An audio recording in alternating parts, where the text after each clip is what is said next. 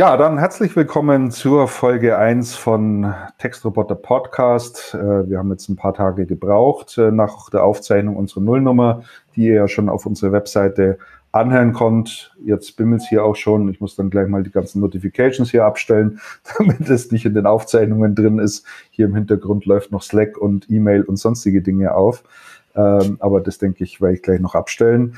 Ja, ich möchte euch ganz herzlich begrüßen zur ersten offiziellen Folge, wenn wir sozusagen wollen. Wir hatten euch in der Nullnummer schon mal die Themen vorgestellt, von denen wir denken, dass sie auf unserer wunderbaren Reise durch das Themenfeld automatisierte Contentproduktion mit einem Textroboter Sinn machen für euch und euch auch ein Stück weit Wissen vermitteln und euch ein Stück weit an die Hand geben, Hand nehmen, euch ein Stück weit Orientierung geben und vor allen Dingen euch inspirieren, ähm, nicht nach der Umsetzung eines ersten Projektes stehen zu bleiben, sondern weiterzumachen, weil es gibt noch ganz, ganz viele Möglichkeiten.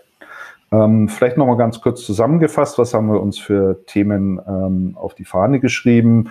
Wir werden heute sprechen äh, über das Thema Content Refresh. Warum ist das wichtig? Sollte man das regelmäßig tun? Und wenn ja, wie macht man das am besten?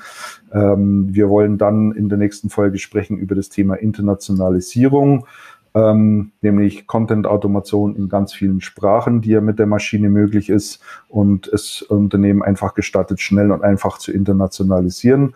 Äh, zusätzliche Ausgabekanäle zu aktivieren, ist auch ein Thema einer weiteren Sendung. Dann haben wir noch spannendere Texte durch verbessertes und mehr Regelwerk. Ja, das ist ja eine der großen Vorzüge von Alex Semantics Technologie. Dann individualisiere deinen Content. Auch das kann sehr zielführend sein mache deinen Content messbar. Auch dieses Thema wollen wir uns mal vornehmen. Content ausbauen mit mehr Daten. Klingt, glaube ich, logisch und verständlich. Dann haben wir das Thema SEO und Google Updates. Wie geht man damit um? Sowas kommt ja alle Nase lang mal um die Ecke. Was heißt das für die Anwender eines Textroboters?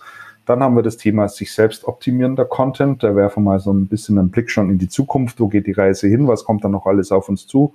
Und wir wollen in einer Sendung auch noch sprechen über weitere und vielfältige Einsatzmöglichkeiten, Textroboter, möglicherweise eben auch, um innerbetriebliche Prozesse automatisiert zu betexten. Ähm, da werden wir uns sicherlich auch mal drum kümmern. So, ähm, jetzt habe ich genügend gequatscht, ohne meine beiden Mitprotagonisten der heutigen Folge vorzustellen. Äh, zum einen den Andreas Wenninger, der wie immer in Werther sitzt. Servus, Andreas. Hallo. Der hört gar nichts. Doch, jetzt doch, doch. Bisschen zeitverzögert. Und zum Zweiten haben wir heute einen echten Experten mit am Start, einen SEO-Spezialisten aus Berlin oder mit Sitz in Berlin. Aus Berlin, glaube ich, wäre gar nicht richtig, aber in Berlin sitzt er zumindest, nämlich der Simon Pokorny. Simon Pokorny hat schon viele lange Jahre Erfahrung mit automatisierter Content-Produktion. Und äh, ja, Simon, vielleicht stellst du dich mal kurz vor und erzählst mal so ein bisschen, wie deine Anknüpfungspunkte waren mit automatisierter Content-Produktion? Ja, hallo erstmal. Ähm, ich selbst beschäftige mich ja schon sehr lange mit dem Thema SEO, habe sehr früh mit angefangen und ähm, muss halt auch sagen, dass ich dann schon relativ früh an das Thema automatisierten Content herangetrieben wurde, herangegangen bin war damals einer der ersten Kunden von, der, von einer großen Stuttgarter Firma für Content-Erstellung, für automatisierte Content-Erstellung und haben damals dann halt schon einen Großteil bei den Online-Shops, für die ich tätig war, äh, automatisiert erstellt an Inhalten, haben auch Internationalisierung damals schon mit angegangen, sind die ersten Grundzüge von dynamischen Inhalten auch angegangen. Und äh, so habe ich mich immer weiter an das Thema ranentwickelt, habe dann später auch für größere Unternehmen aus dem Haus Rocket Internet und Co. gearbeitet und da auch oft äh, Textautomatisierung dann eingesetzt und das auch ähm, überwiegend sehr erfolgreich. Man muss halt immer sehen, was halt die Ziele sind, die man damit hat und muss sie halt realistisch auch setzen.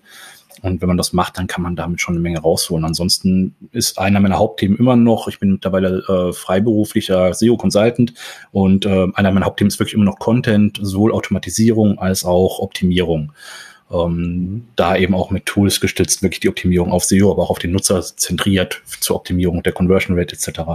Da lässt sich schon eine Menge machen mit dem Content und er wird oft unterschätzt, äh, diese Standard-Floskel, die man überall hört. Das liest doch eh keiner. Ist einfach Standard, wenn man irgendwo in Meetings reingeht zu Beginn immer. Und wenn man den Leuten dann erstmal zeigt, was für eine Auswirkung, was für einen Einfluss so ein Text haben kann, sowohl SEO-technisch als auch Conversion-technisch, ist das für viele immer so ein ganz großer Wow-Effekt. Und ähm, das alles natürlich mit Zahlen zu belegen, ist dann natürlich immer die große Kunst. Und äh, da kann man natürlich diverse Tests fahren, die die meisten auch leider nicht ausgiebig machen. Und auf den Tests basierend kann man den Text dann auch immer weiterentwickeln. Ich an, da kommen wir dann später noch ein bisschen zu ins Detail. Ja, ähm, jetzt sagtest du, du bist du äh, schon relativ früh mit dieser Technologie ähm, ähm, zusammengeraten bist mhm. oder darauf aufmerksam geworden bist, äh, da muss ich nochmal kurz nachfragen, was hatte dich denn damals umgetrieben? Also warum fandest du denn das Thema Content-Automatisierung so spannend? Äh, weil äh, es aus der Not herausgetrieben war und man gesagt hat, ich muss schnell zu vielen uniken Inhalten kommen, die auch äh, gut im SEO-Bereich funktionieren? Oder war es aus Kostengründen heraus? Oder hast du gesagt, findest du einfach eine total interessante Technologie, da willst du dranbleiben? Was waren denn da so die Beweggründe für dich? Also der Hauptbeweggrund war eigentlich, ich habe damals 2010, Anfang 2010 bei einem äh, Online-Shop hier aus Berlin angefangen ähm, als Head of SEO. Der Online-Shop hatte etwas über äh, 23.000 Produkte zu dem Zeitpunkt im Sortiment. Davon waren ungefähr 500 Produkte betextet, der Rest war nicht betextet. Mhm. Ähm, und dann ging es halt darum, okay, wie kriegen wir da jetzt schnellstmöglich Texte drauf? Noch dazu stand die Geschäftsleitung halt mit der Anforderung hinter mir, ähm, dass sie gerne internationalisieren wollen. Italien, Frankreich und Niederlande sollten innerhalb dieses Jahres, also damals 2010, online gehen. Und äh, da sah es natürlich noch viel schlechter aus mit Ressourcen für die Texterstellung. Deutschland hat das schon bei denen nicht hingehauen, den anderen Ländern schon gar nicht. Und ich habe mir halt Gedanken gemacht, was kann ich da machen? Bin damals ähm, dann in einem Gespräch abends irgendwie im äh, im Chat irgendwie mit Karl äh, auf das Thema gekommen und Karl meint dann, ja, guck dir mal hier an, der Saim, der macht da ganz tolle Sachen und der kann das und ich so, ach, Karl, lass mich in Ruhe, das ist doch eh wieder nur Textspinning, lass es sein, versuch's erst gar nicht, habe ich kein Interesse dran. Und Karl so, nee, nee, das ist kein Textspinning oder so, guck dir das mal an, das ist wirklich besser und äh, dann hat er mich wirklich irgendwie vier, fünf Tage lang nicht in Ruhe gelassen und jeden Tag hat Karl irgendwie zweimal bei mir nachgefragt, hast du es dir angeschaut, hast du mit Saim Kontakt aufgenommen? Und ähm, ja, dann irgendwann war ich dann etwas genervt von Karl und habe gesagt, okay, gut, wenn der das sagt, dann gucke ich es mir doch, doch mal an. Habe es da ihm damals angeschrieben, habe gesagt, hier, wie schaut's aus? Karl sagt, ich soll mir das anschauen. Also zeig mir mal, was du da kannst. Ist doch eh nur Textspinning. Und auch Saim hat kurz gelacht und ähm, dann hat er es mir gezeigt. Und dann war ich doch sehr beeindruckt von dem, was da möglich war damals schon.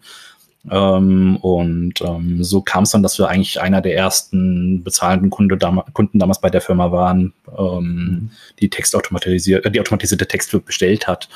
Und ähm, das dann sehr erfolgreich auch wirklich für Deutschland zuerst gestartet hat, äh, dann relativ schnell dann noch die anderen Länder nachgezogen hat, um die Internationalisierung damals des Shops voranzubringen. Damals das war, muss man 2010. 2010. Das war 2010. 2010. Mhm. Ja. Okay. Und ähm, das ging dann alles relativ schnell. Damals muss man auch sagen, Kosten war jetzt noch nicht so der Haupttreiber, weil es damals im Vergleich zu heute noch extrem teuer war. Allein die Einrichtung, ihr initiales Setup, der Aufwand, der dahinter stand, der war bombastisch im Vergleich zu dem, wie man es heute umsetzen kann. Lag zum mhm. einen natürlich auch an dem Shop selbst. Die Daten, die Produktdaten waren nicht alle so fein gepflegt, wie sie hätten gepflegt sein sollen. Äh, zusätzlich kam auch noch die Probleme, dass das ganze System noch nicht auf dem modernen Stand war, wie es heute ist, wo es doch relativ schnell machbar ist. Und ähm, so haben wir es aber dann trotzdem durchgezogen und waren damit ziemlich erfolgreich, haben sehr viele Tests gemacht, verschiedene Content-Formate dann auch getestet. Und im Endeffekt war dann auch nicht unser Ziel, dass wir irgendwie Redakteure oder sowas aus der Firma raushaben wollen und die durch Text, durch den Textroboter ersetzen wollen, sondern letztendlich war von Anfang an wirklich ganz klar das Ziel, wir wollen den überwiegenden Teil der vielen Produkte schnell und äh, direkt betextet haben und alles, was top Produkte sind, was never out of stock Produkte sind, was Topseller sind, sollte dann immer manuell von Hand nochmal nachbetextet werden in einer richtig geilen Qualität, um dann einfach nochmal das letzte bisschen Content-Optimierung da rauszuholen in Richtung Conversion-Optimierung für den Nutzer, für den Besucher der Seite. Und das hat eigentlich sehr gut funktioniert. Damit waren wir relativ schnell in der Lage, das umzusetzen, haben das auch sehr gezielt gemacht und äh, haben damit sehr gute Zahlen und Daten damals äh, ähm, generiert. Und ähm, gab dann so ein paar Punkte, wo es dann auch mal Schwierigkeiten gab. Wir haben die ganze Produktmaschine damals für den Online-Shop halt so optimiert, das war ein Online-Shop für ähm, Klamotten und haben das Ganze so optimiert, dass dann noch die Texte wirklich für Klamotten zentriert waren. Später wurden dann einfach in den Shop, ohne nachzudenken, Basketbälle zum Beispiel noch mit aufgenommen. Da hat man aber nicht drüber nachgedacht, dass Basketbälle vielleicht nicht unbedingt so in so einer Textautomatisierung für äh, Klamotten funktionieren könnte. Und dann wurden die Bas äh, äh, betextet, dass sie ein ganz hohes Tragekomfort auf, äh, aufgrund des 100% Kautschuks haben und sowas. Also sehr absurde Sachen. Das, äh, da hat keiner damals dran gedacht, keiner drauf geachtet. Waren dann auch so Learnings, okay, da muss man drauf achten, da sollte man drauf achten. Vielleicht sollte man da ein paar Routinen reinbringen, die sowas dann auch abfangen können. Ähm, aber auch das hat sich mittlerweile gezeigt, ist mittlerweile auch viel, viel einfacher geworden. Also diese Problematiken.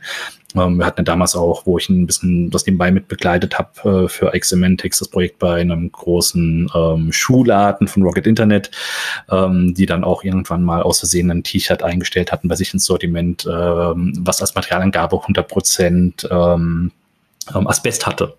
Und die Textmaschine weiß natürlich nicht, dass Asbest vielleicht nicht das so das realistischste und beste Material für ein T-Shirt ist und hat es dann einfach ganz stumpf betextet. Und dann hieß es natürlich, die Maschine ist kaputt, das kann nicht sein, das darf nicht sein. Ja, im Endeffekt waren die Produktdaten halt falsch und kaputt. Das hat dann nichts mit der Maschine zu tun gehabt.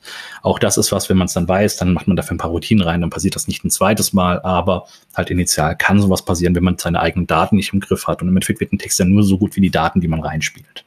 Hm. Ähm, du hattest jetzt vorher gerade zweimal einen Vornamen erwählt für allejenigen, die es nicht wissen. Mit Karl ist Karl Kratz gemeint, richtig? Genau, richtig. Okay. Und der Sein ist der Inhaber von Ike Semantics.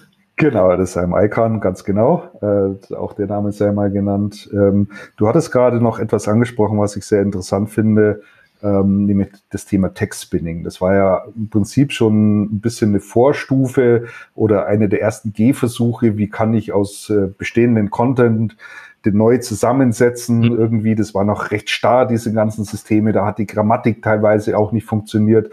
Und äh, da sind ja viele echt auf die Füße gefallen, auch mit diesem Thema, weil die Massen an Content produziert haben mit diesem Text-Spinning und äh, dann aber auch abgestraft wurden, weil es zum Großteil Duplicate Content war. Ne? Ja und nein. Also ähm, im Grunde das Text-Spinning ist ja nicht eine neue Erfindung, sondern eine relativ alte Erfindung. Ich weiß ja, ja. schon so um 1999 rum eingesetzt im SEO. Mhm. Damals noch für Alta Vista, Lycos und sowas. Da war einfach, man brauchte Content und man hatte keinen Content gehabt. Man hat ihn damals aber nicht aus bestehenden Texten genommen, sondern man hat einfach wirklich Daten genommen und hat dann einfache Templates gebaut, die dann zum Beispiel Synonyme ausgetauscht haben, die einzelnen Sätze mal randommäßig ausgetauscht haben. Und das hat eine Zeit lang richtig gut funktioniert. Also bis äh, ungefähr 2003 rein ging das wirklich super gut. Da hast du wirklich teilweise auch super gute Positionen bei Google erreicht mit solchen gespinnten Texten so ab 2004, ab 2005 wurde es dann ein bisschen schwieriger und ab 2007, 2008, so was im Dreh rum, war es dann wirklich so, dass die massiv abgestraft wurden, die Seiten, die sowas gemacht haben. Wenn Google das erkannt hat, dass die Seite im Grunde nur aus gespinnten Texten besteht, dann haben die nicht mehr funktioniert. Aber es waren halt doch einige Jahre, wo das wirklich sehr gut funktioniert hat und man sehr viel äh, Traffic damit generiert hat und auch sehr viel ähm, dementsprechend Umsatz über die Seiten fahren konnte. Mhm. Und ähm, das war damals relativ normal gewesen. Und ähm, die Weiterentwicklung davon, die logische Weiterentwicklung davon ist eigentlich so ein Textroboter, wie er damals dann von Saim erstellt wurde, der nicht mehr auf klassisches Sp äh, Spinning aus war, sondern wirklich schon ein bisschen mehr Logik dahinter hatte, ein bisschen mehr in die Richtung wirklich Semantik ginge. Und ähm, da ließ sich dann viel mehr mitmachen und viel genauer und viel gezielter. Also das sind schon mittlerweile wirklich zwei komplett getrennte Richtungen. Ähm, Textspinning hat eigentlich mittlerweile im modernen äh, Business kaum noch was zu suchen. Äh, bis kaum noch was zu suchen, ja. Aber diese ja. Textroboter, das ist nochmal ein anderes Level und da kann man schon eine Menge mitmachen und auch viel Spaß mit haben und vor allem auch wirklich dann, wenn es in die Skalierung geht, sei es Internationalisierung, sei es Produkte schnell onboarden, ähm, da hast du dann einfach viele Vorteile. Mit so einer Textmaschine hast du einfach den Vorteil, wenn du zum Beispiel ein Produkt hast, was ähm, sehr schnell ähm, irgendwo ähm, online sein sollte, weil einfach eine Zeitfrage dahinter steht. Das hat man zum Beispiel bei, wenn jetzt ein neues Spiel angekündigt wird, ein neues Computerspiel und du hast einen Online-Shop für Computerspiele, der, derjenige, der das zuerst listet, der das zuerst online hat, bei dem es zuerst gefunden wird, der kriegt dann die Vorbestellungen am meisten ab. Das heißt, wenn du einfach die Produktdaten schnell bei dir in deinem System drin hast und machst daraus automatisierten Text, während die anderen noch im Überlegen sind, okay, legen wir jetzt schon mal das Produkt, äh, Produkt an oder nicht, kannst du das schon online haben und kannst schon ähm, im Grunde die Vorbestellungen annehmen.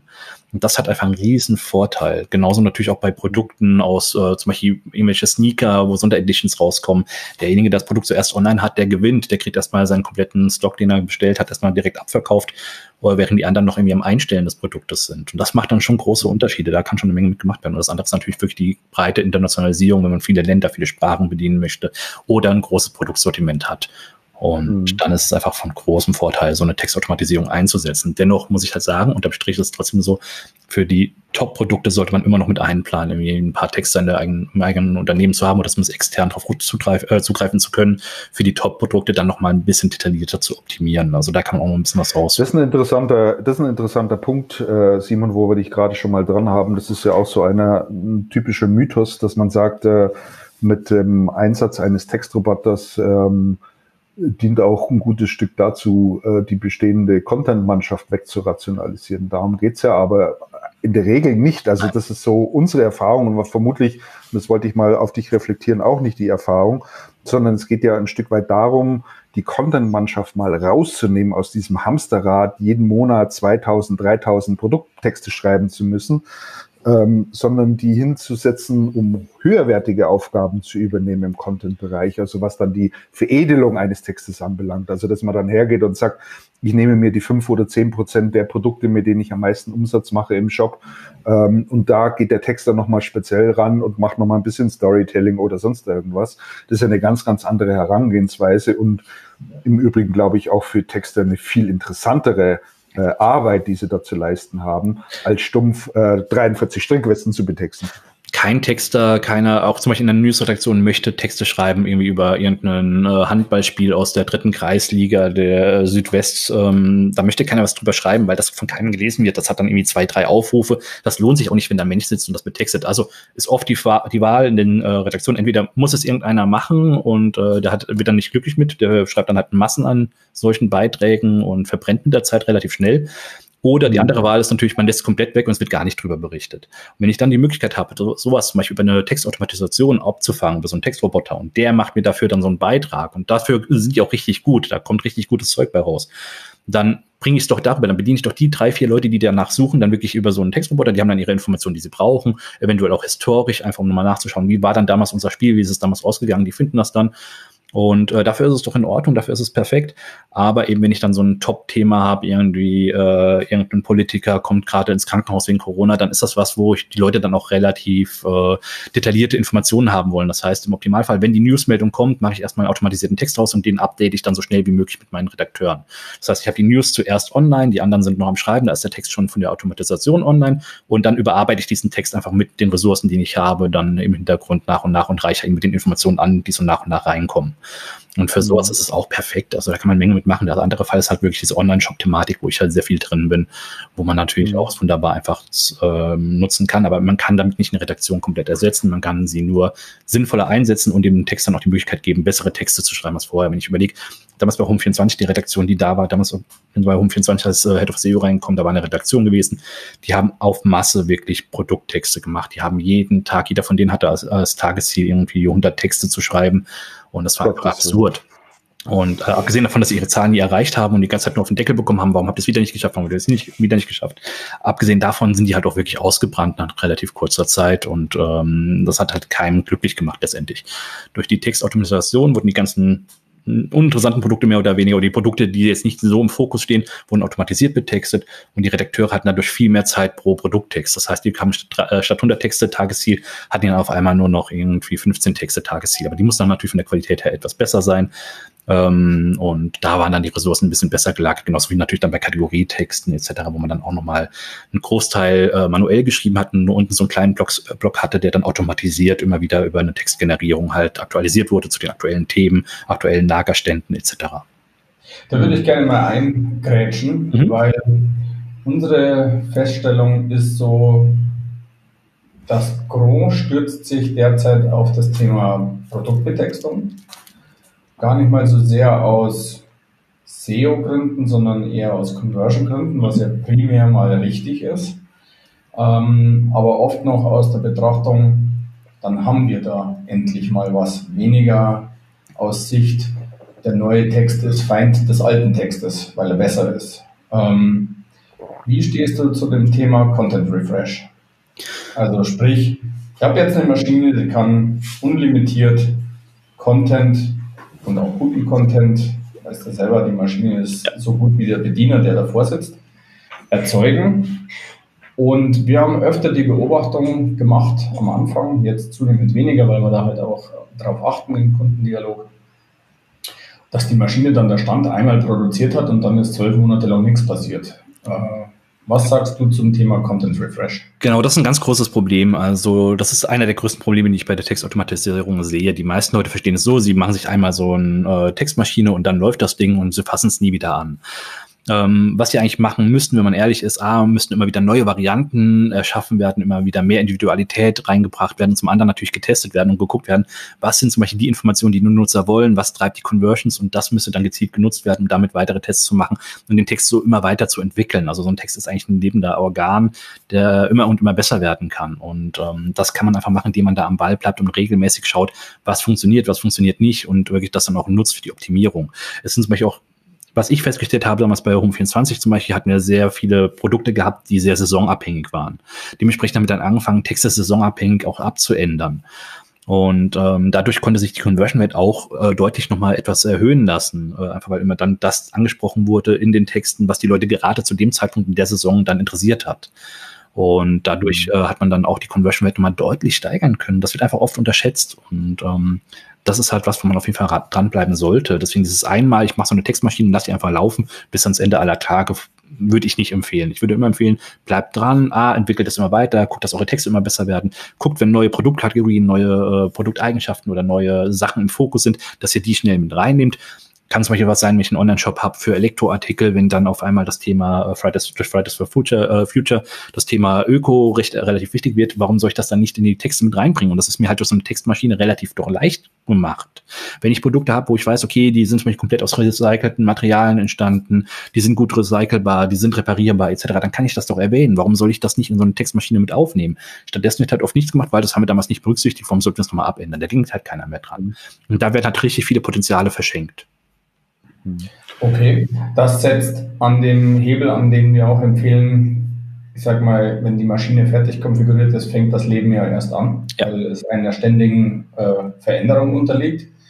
Aber was sagst du zu dem Content Refresh, der quasi ohne Veränderung an der Maschine kommt, im Sinne von neue Varianten erzeugen und online stellen?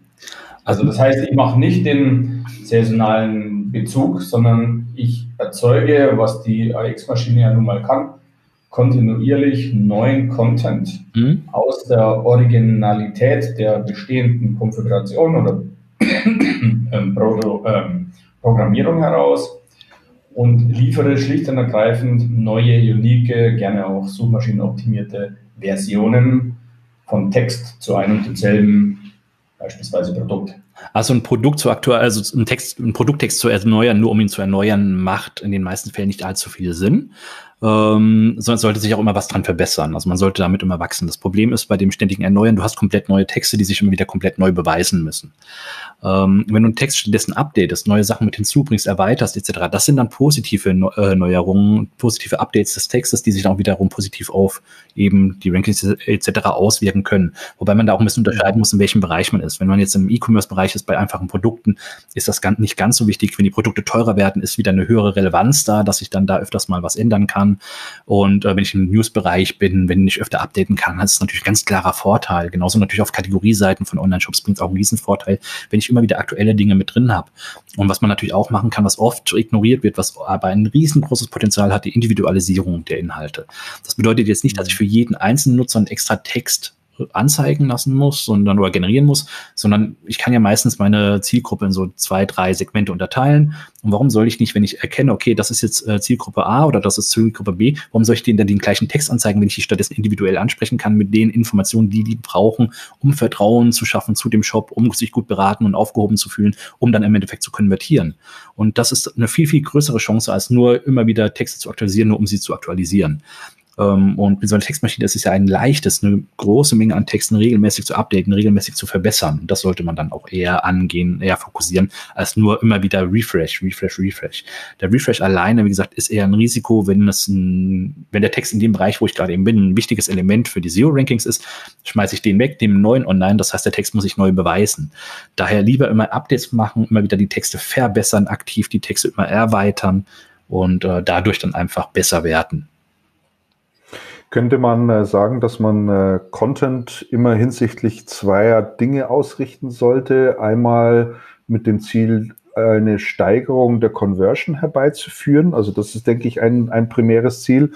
Und ein zweites, was ja auch oft vergessen wird, ist das Thema, ähm, kann ich denn mit dem Content auch meine Retourenquote senken? Ja, also ähm, dass ich sozusagen mal am anderen, anderen Ende nachschaue. Ich verkaufe auf der einen Seite Produkte, aber ich bekomme natürlich auch Produkte zurück, weil der Kunde das Produkt irgendwie nicht als das empfindet oder erklärt bekommen hat, was es eigentlich ist. Ja, und dann sagt, äh, das, wenn ich vorher gewusst hätte, dann hätte ich das Produkt erst gar nicht gekauft. Ne? Also ähm, ja, das würde ich mal so sagen, sind ja zwei, zwei unterschiedliche Messstellen. Das ist was, was natürlich, die Frage ist immer, die Kernfrage, die immer im Raum steht, ist erstmal, wofür ist der Text gedacht und was soll er machen? Ja, jeder Text muss eigentlich ein Ziel haben. Entweder er muss denjenigen informieren oder er muss ihn zum Kauf anregen oder er muss ihn beraten. Es gibt diverse Ziele, die man da haben kann. Ähm, was natürlich mit einfließen kann, das hat mir damals bei äh, DevShop zum Beispiel sehr schön gemacht. Da sind wir hingegangen und haben die Retourendaten der Produkte mit einfließen lassen. Und wenn wir gesehen haben, dass zum Beispiel ein T-Shirt relativ oft als Retour zurückkam, weil es zu klein ausfällt, dann äh, wurde halt ein Fleck gesetzt in der Datenbank, der Text wurde neu generiert mit der Information, okay, das Produkt fällt im Schnitt zwei Größen kleiner aus, bestell es lieber ein bisschen größer, damit es dann auch passt. Und dadurch haben wir die Retouren auch deutlich gesenkt. Das ist natürlich möglich, wenn man vernünftige Daten auch dafür hat. Ähm, mhm bei einem Newsartikel oder sowas spielt das natürlich dann weniger eine Rolle. Da sind wieder andere Trigger, die da treiben und die da relevant sein können. Ähm, wie gesagt, man muss halt immer gucken, welche Richtung geht man. Ich habe jetzt vor kurzem so ein kleines Projekt mit der Textautomatisierung gemacht. Da ging es eher um die Richtung Beratung, ähm, ging in die Reisebranche, ist jetzt ein bisschen kaputt gerade eben durch Corona. Aber da ging es halt darum, dass man dann den Le die Leute berät, wann ist die beste Reisezeit zu welcher Location, wann ist das Wetter da im Schnitt am besten, äh, wann, welche Locations sind dort am beliebtesten, um welche Zeiten geht man dann am besten noch dahin, damit man noch einen Platz bekommt, etc. Also da ging es um diese ganzen Sachen, alles, was man so strukturiert an Daten bekommen kann, wurde da so ein bisschen als Reiseberatung ähm, automatisiert betextet und das individuell auf die Bedürfnisse, die derjenige vorher sich durchgeklickt hat. Das war jetzt erstmal eine Art äh, kleiner Testflight auf einer Webseite, sollte jetzt eine App werden, aber jetzt ist erstmal alles gestoppt, weil einfach Corona gerade eben nicht zulässt, dass in der Reisebranche groß viel passiert. Wird danach ja. sicherlich nochmal aufgegriffen, bis dahin liegt das jetzt erstmal brach bei mir. Ich würde gerne noch mal ein bisschen an den Anfang gehen, also noch stärker in die Richtung Eingangstraffic. Da leben wir relativ häufig. Das hängt ganz stark davon ab, welche Einflugschneise zum Kunden wir haben. Also kommen wir eher über die Text-Department, sage ich mal, zum Kunden oder eher über SEO oder möglicherweise sogar über E-Commerce, also eher datengetrieben. Davon hängt es ganz stark ab, welche Reise das Thema im Unternehmen nimmt. Was wir aber beobachten ist, dass sehr häufig wir irgendwann dann den Berührungspunkt zur hauseigenen Abteilung oder externen Agentur in puncto Traffic, sprich SEO-Agentur mhm. oder Department haben und wir dann auf, ja, ich sage jetzt mal vorsichtig, Glaubenssätze treffen in puncto, ja, ja, macht mal ihr eure Massentexte mit Produkt. Ähm, die werden eh nicht indexiert und den Traffic, das machen wir weiterhin in Handarbeit mit Kategoriebetextung. Wie ist deine Meinung da dazu? Auch da wieder ist es sehr unterschiedlich, je nach Projekt, je nach Zielgruppe, je nach Produkten. Also generell, warum soll ich meine Produkte nicht indexieren lassen? Wenn ich Produkte habe, die es wert sind, in den Index zu kommen, warum soll ich die dem Google, den Google-Index vorenthalten? Ähm, das heißt, wenn ich so einen Text habe, ist das natürlich ein Vorteil. Das heißt, aber man, bei Produkten spielt sich meistens dann doch in einem Longtail-Bereich ab und weniger im Shorthead-Bereich. Dieses klassische Shorthead-Kunde äh, sucht irgendwie nach Nike-Sneakern das ist eine Kategorieseitenanfrage. Das landet 90 Prozent der Fälle nicht auf einer Produktdetailseite. Und wenn es auf der Produktdetailseite landet, ist es auch nicht optimal, weil derjenige, der jetzt gerade nach Nike-Sneakern sucht, der erwartet vielleicht eine Übersicht mit verschiedenen. Wenn ich dem ein Produkt anzeige, ist es vielleicht nicht das Produkt, das er gerade im Kopf hatte, dann ist er gleich wieder weg. Ähm, aber wenn ich natürlich ja, aber kennst, kennst. ja, ich kenne das Problem, aber ähm, du musst halt sehen, du hast halt unterschiedliche Einstiegspunkte. Ich persönlich mag es gerne, wenn ich meine Produkte auch indexieren lassen kann, weil warum soll ich es vorenthalten? Darüber kommt auch Traffic. Es sind dann vielleicht nicht die Millionen Besucher pro äh, Produkt, aber es sind dann pro Monat trotzdem zwei, drei vier, fünf, je nachdem, was für Produkte ich habe, Besucher pro Monat, dann lohnt es sich schon wieder teilweise, wenn ich bekannte Produkte habe, wie jetzt noch irgendwelche Lego-Sachen oder sowas, dann bekomme ich sogar relativ viel Traffic über die einzelnen Produktdetailseiten. Und äh, warum soll ich das nicht mitnehmen? Was ich da wieder spannend finde an der Textautomatisierung, was zum Beispiel auch viele nicht machen. Ähm, mit der Textautomatisierung, ich kann Text für mein Produkt schreiben lassen, automatisiert, habe den Text schnell online, das Produkt schnell online. Dann kann ich aber hingehen und ich muss doch meinen Affiliates zum Beispiel nicht den gleichen Text geben, den ich bei mir auf der Seite habe, damit die dann auch so einen guten Text da haben. Stattdessen kann ich denen doch eine Kurzversion davon per Textautomatisierung geben, der äh, dann nicht ganz so stark vielleicht optimiert ist wie mein Text und somit ranke ich im Zweifelfall für das Produkt immer noch besser als meine Affiliates. Kann ja auch ein Vorteil sein. Oh. Dem Thema werden wir mal noch eine eigene Folge widmen, äh, weitere Ausgabekanäle äh, und so weiter und so fort. Ähm, ich fand es sehr spannend, was du erzählt hast, äh, Simon. Ich möchte noch einen kurzen technischen Hintergrund liefern, weil die Frage hat sich tatsächlich die Branche über Jahre hinweg gestellt. Was ist es eigentlich gut oder ist es eigentlich ratsam, 100.000 Texte oder 50.000 Texte auf einen Schlag zu publishen und zu veröffentlichen? Oder muss ich dort irgendwie negative Folgen äh, erwarten hinsichtlich meiner Sichtbarkeit und meinem Google-Ranking? Und ähm, diese Frage ist tatsächlich mal abschließend auch beantwortet worden vor einiger Zeit von Google selber in einem sogenannten Google Webmaster Central Office Hour, so nennt sich das. Da war einer der obersten Webmaster von äh, Google anwesend, der äh, John Müller. Und äh, der hat ganz klipp und klar gesagt, es ist überhaupt kein Problem, 100.000 Texte auf einmal zu veröffentlichen. Und er rät sogar eher dazu, eine große Menge gleichzeitig zu veröffentlichen, sondern anstatt nur stückweise jeweils Zehntausender, ja, also 10.000, 10.000, 10.000, 10.000, sondern er sagt, schiebt es in einem Rutsch raus. Das ist für einen Algorithmus besser. Es ist besser, um den Index neu aufzubauen. Ähm, das geht alles besser. Also wir können zumindest mal festhalten, von technischer Seite her ähm, ist es kein Problem und man muss auch nicht befürchten, dass ein Google abstraft deswegen. Ja, ähm, das ist ganz klar. Ja, das haben wir auch schon vor langer Zeit getestet, als dann diese Textmaschine dann bei uns kam, da waren wir natürlich neugierig, was geht damit alles, was kann man damit alles machen und haben die unterschiedlichsten Dinge mit ausprobiert. Äh, der Saim kann da auch eine Menge von erzählen, der hat auch sehr viel gesehen, schon sehr viel gemacht und wir haben da auch sehr viel getestet damals. Wir haben teilweise sogar ausprobiert, weil wir wissen wollten, ob Google so eine Natürlichkeit braucht. Wir haben dann wirklich teilweise die Texte nur wochentags zwischen 8 und 16 Uhr online gestellt und das immer in unterschiedlichen Mengen, so dass es wirklich aussieht, als ob da wirklich die Redakteure das nach und nach online stellen. Bei anderen Projekten haben wir einfach ein paar Millionen Texte auf einmal raus rausgeblasen und guckt, was passiert damit. Wir haben die unterschiedlichsten Varianten probiert und im Endeffekt es spielt keine große Rolle. Google indexiert das, wenn das kommt. Der große Vorteil ist, wenn ich es auf einmal online stelle, der, die Crawl-Rate geht erstmal höher, da Google sieht, okay, da ist eine Menge an Content da, der indexierbar ist. Dann wird das auch relativ schnell durchcrawlt von Google. Wenn ich es nach und nach online stelle, dann sieht Google, okay, hier jede dritte Seite hat irgendwie einen Content, äh, die anderen Seiten dazwischen nicht. Und dann ist die Crawlrate auch nicht ganz so hoch, weil es lohnt sich einfach für Google nicht so viele Ressourcen da drauf zu schmeißen. Also mhm. auf einmal online stellen ist nicht schlecht. Da kommt Google sehr gut mit zurecht und Google hat damit auch keine Probleme. Ist ja auch so, wenn ich irgendwie ein großes Content-Portal aufkaufe, das bei mir in mein Portal integriere, dann äh, ist der Text auch auf einmal online. Da macht sich auch keine Gedanken drau äh, drüber, soll ich das jetzt irgendwie nach und nach online stellen, jeden Tag nur drei Texte oder so. Macht keinen Sinn. Wenn ihr guten Content habt, bringt den guten Content raus, bringt den online, damit äh, die Suchmaschinen auch den indexieren können, dann passt das. Mal so eine ganz laienhafte Frage von meiner Seite aus. Wenn ich mir jetzt vorstelle, ich bringe 50.000 neue Produkte oder Texte an den Start, äh, muss ich denn dann befürchten, dass mein Webserver dort ein Stück weit in die Knie geht, weil die Google-Bots plötzlich äh, so ganz intensiv sich plötzlich mit meinem Content beschäftigen und meiner Webseite beschäftigen? Also, wenn der Googlebot so schnell bei dir auf der Seite unterwegs ist, dass deine Webseite in die Knie geht, dann solltest du dir über deine Serverkonfiguration oder über deinen Post Gedanken machen und nicht über den Googlebot. Ähm, das ist was, äh, was eigentlich nicht passiert. Normalerweise, wenn der Googlebot merkt, okay, die Antwortzeiten des Servers werden höher, dann fängt der Googlebot auch an zu drosseln etc. Also da sind auch ein paar Sicherheitsmechanismen drin, die das eigentlich verhindern, dass sowas passiert.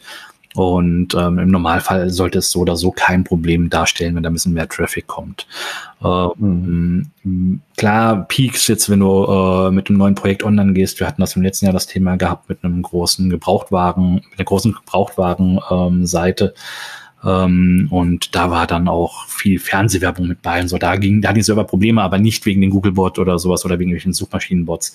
Ähm, mhm. Die Crawling Rates der Suchmaschinen sind normalerweise nicht so krass, dass das ein großes Problem ist.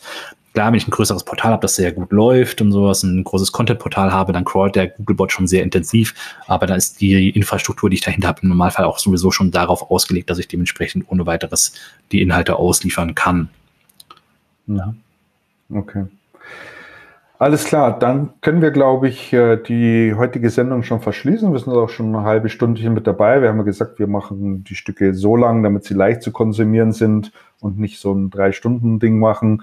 Simon, wir werden dich an der einen oder anderen Stelle noch äh, wieder mit an Bord haben, haben wir vorhin schon gerade drüber gesprochen. Wir werden das gleich ja noch ein bisschen en Detail äh, besprechen. Heute war uns mal das Thema Content Refresh wichtig. Ich glaube, wir können auf alle Fälle zusammenfassen, es macht auf alle Fälle Sinn, nicht äh, ein, äh, einen Textroboter an den Start zu bringen und dann nichts mehr zu tun und die Hände in den Schoß zu legen und zu sagen, es läuft alles, alles ganz wunderbar, sondern es gibt eine Unzahl und eine Vielzahl an Gründen ähm, von links und rechts, die einen eigentlich dazu antreiben, an seinem Content zu arbeiten. Ja, das kann die Steigerung der Conversion sein, die Rückführung der Retourenquote, es können neue Erkenntnisse sein, es können aktuelle Trends draußen im Markt sein und, und, und, äh, über die wir heute eben in der heutigen Sendung gesprochen haben. Simon, ich möchte mich muss als Arbeitswerkzeug begriffen werden, Entschuldigung. Ja. Ja, ja muss als Arbeitswerkzeug genau. begriffen werden. Ja, es ist wirklich ein Arbeitswerkzeug, äh, das nicht in der Schublade liegen sollte, und man nur bei Bedarf mal kurz hervorkramt, sondern das gehört auf den Schreibtisch und man muss täglich damit arbeiten. Im Endeffekt ist es ja so, der Text auf einer Webseite ist immer unser Verkäufer. Das heißt, das, was klassisch im Offline-Business unser Verkäufer im Laden war, der die Kunden beraten hat, das ist einfach jetzt der Text auf der Webseite. Und wenn ich den einfach immer weiter verbessern kann, wenn ich den anfüttern kann mit den Informationen, die meine Kunden haben, dann werde ich natürlich immer besser, dann fühlen sich die Kunden gut aufgehoben, gut beraten. Das heißt, auch da, wenn man Informationsquellen hat, die einem sagen, okay, hier meine Kunden fragen oft diese und diese Dinge, dann fließe ich die, lasse ich die natürlich mit einfließen in den Textroboter und dann nicht nur auf ein Produkt, sondern auf alle Produkte, wo es relevant ist. Und mhm. daher, wenn man den Text als Verkäufer versteht und dann weiß man auch, so ein Verkäufer halt darf nicht da dastehen, sondern muss sich bewegen. Und das muss da einfach passieren. Das kann man mit so einer Textmaschine halt wunderbar machen und sollte man auch nie machen. Man sollte das nicht so als Einwegmaschine so einmal äh, erstellt und dann läuft es bis äh, in 50 Jahren, bis die Server abgedreht werden. Nee, das entwickelt sich immer weiter und da seid ihr auch sehr viel bei bei euren Kunden und betreut die auch sehr gut, um die einfach voranzubringen. Und das ist halt was, was halt ja allgemein noch ein bisschen Verständnis auch fehlt, aber wenn man den Kunden das zeigt, dann verstehen die es relativ schnell. Ja. Ein schönes Schlusswort. Simon, ganz herzlichen Dank, dass du mit dabei warst heute äh, bei uns und äh, dir weiterhin auch alles Gute. Wir hören voneinander, haben wir ja schon gesagt. Und äh, ihr alle dürft euch dann auf das Thema freuen von der nächsten Folge. Dort werden wir mal insbesondere auf das Thema Internationalisierung eingehen, ähm, wie ich Content ganz einfach in ganz vielen Sprachen gleichzeitig produzieren kann. Ansonsten allen Zuhörern äh, kommt gut durch die Corona-Krise, bleibt gesund, wie man heute so schön sagt, und äh, bis zum nächsten Mal. Servus und ciao, ciao. Tschüss. Ciao.